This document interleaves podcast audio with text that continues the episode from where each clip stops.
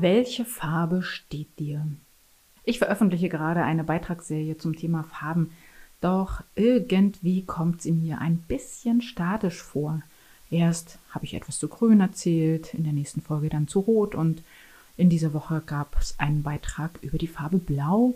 Weitere Farben sollen folgen. Mal schauen, wie weit ich da gehe. Aber wie gesagt, es erscheint mir ein bisschen statisch und so ganz zufrieden bin ich damit nicht. Und deswegen dachte ich, da das ein so extrem spannendes und übrigens für den Markenauftritt auch essentielles Thema ist, ich mache mal eine Podcast-Serie dazu. Hallo und herzlich willkommen im Podcast Snackable, häppchenweise Grafiktipps. Mein Name ist Jana Schlosser und ich bin beratende Gestalterin und Kommunikationsdesignerin. Farben sind nie neutral. Sie wecken Emotionen und sie transportieren vor allen Dingen auch unbewusst Botschaften und Wirkungen. Doch ihnen wird in der Psychologie und in der Harmonielehre des Feng Shui und auch in der Mode jeweils verschiedene Bedeutungen zugeordnet und dann kommt auch noch dazu, dass andere Länder andere Sitten und Gebräuche haben und es sozusagen hier auch nochmal ganz unterschiedliche Deutungen gibt. Deswegen ist es wirklich bedeutend, sich im Vorfeld einer Unternehmung der Entwicklung eines Corporate Designs genau zu überlegen, welche Farbe das Unternehmen oder wenn du eine Personenmarke bist, dich als Person darstellen soll. Doch wie findest du zu dir und deinem Unternehmen passende Farben oder die Farbe? Als ich vor 18 Jahren mein Corporate Design entwickelte, da war ich total in die Farbkombination Orange und Schwarz verliebt. Sie bildete sozusagen die Aufbruchstimmung des Morgenrots mit der Klarheit von Buchstaben und Druckerschwärze ab. Ich mag es, diese Kontraste, denn ich hätte mich auch, anfangs wollte ich das sogar, für Orange und Dunkelblau entscheiden können, aber das sind Komplementärfarben, die liegen sozusagen im Farbkreis direkt gegenüber und ich fand das dann zu harmonisch. Ich fand es gut, auf Kontrast zu setzen und Klarheit in mein Erscheinungsbild zu bringen. Vor einem Jahr habe ich meine Haus- und Hoffarbe Orange dann in ein leuchtendes Lindgrün verändert. Ein Grün, das sich im Übrigen dann auch super gut in meinem geliebten Heupferd widerspiegelt. Und ich habe im Zuge der Veränderung im letzten Jahr eine zweite Farbe hinzugenommen.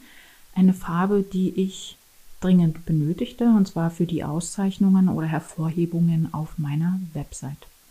Und bei der zweiten Farbe habe ich mich für die Farben oder die Farbe der Himbeeren entschieden. Also das ist weder ein Pink noch ein Magenta, sondern das ist so eine, so eine richtig leuchtend reife Himbeerfarben. Hintergrund für das Ganze? Ganz einfach, das Grün ist im Gegensatz zum vorherigen Orange zwar auch eine Aufbruchsfarbe und steht für Neustart oder auch für Frühling, aber es ist in seiner Wirkung nicht so heiß wie so ein morgendlicher Feuerball oder so. Und es flirrt auch nicht so wie Orange, sondern es wirkt eher kühl und leuchtend. Und die Himbeere wiederum, die strahlt ja Süße aus und ist so zart. Sie ist verlockend, und durchaus auch knallig. Und genau diese Kombination passt super gut zu mir und zu meinem Unternehmen, denn ich gestalte ja Neues, einbezogen in die Entwicklung und in den Aufbruch von Unternehmungen meiner Kunden. Doch, wie kannst du jetzt genau eine solche Kombination für dich herausfinden? Im allerersten Schritt ist es am besten, wenn du den Blick zuerst einmal auf dich selbst als Persönlichkeit und dein privates Umfeld richtest. Da wäre die Frage, welche Kleidungsfarben trägst du denn am liebsten? Bei mir sind es tatsächlich grün und schwarz und weiß. Dann solltest du schauen, welche Emotionen dir persönlich wichtig für dein Unternehmen sind.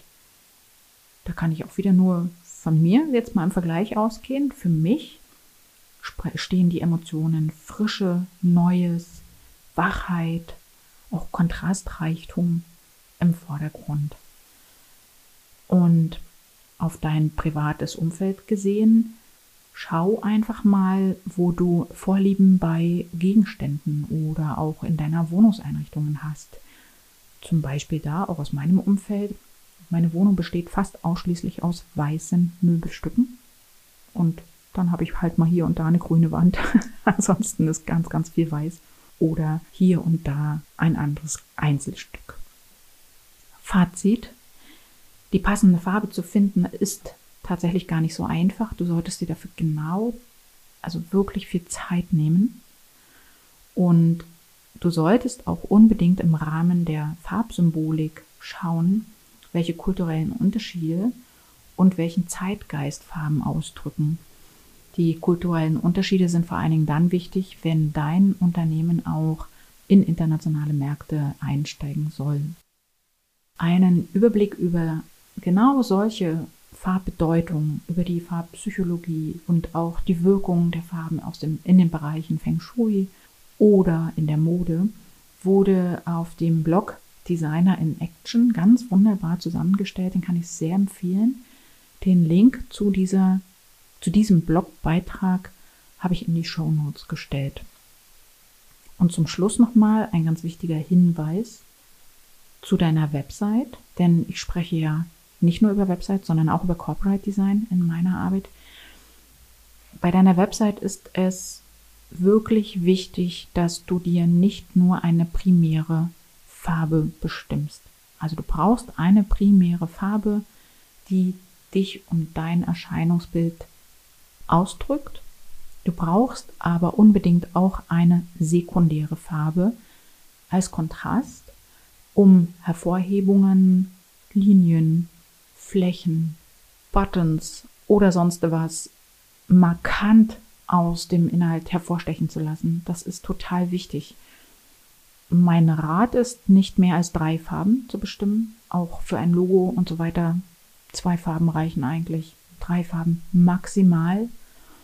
Und ich mache es meistens sogar so, dass ich nur zwei Farben habe und aus diesen zwei Farben dann entweder sogar eine Farbmischung erstelle oder die Farben in Abstufungen, also heller und dunkler, nutze.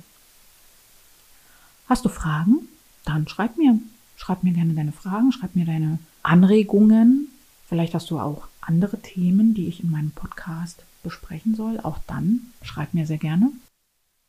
Wenn du weitere Informationen zu mir und meiner Arbeit als Kommunikationsdesignerin haben möchtest, dann findest du mich natürlich ganz einfach im Internet auf meiner Website www.janaschlosser.de.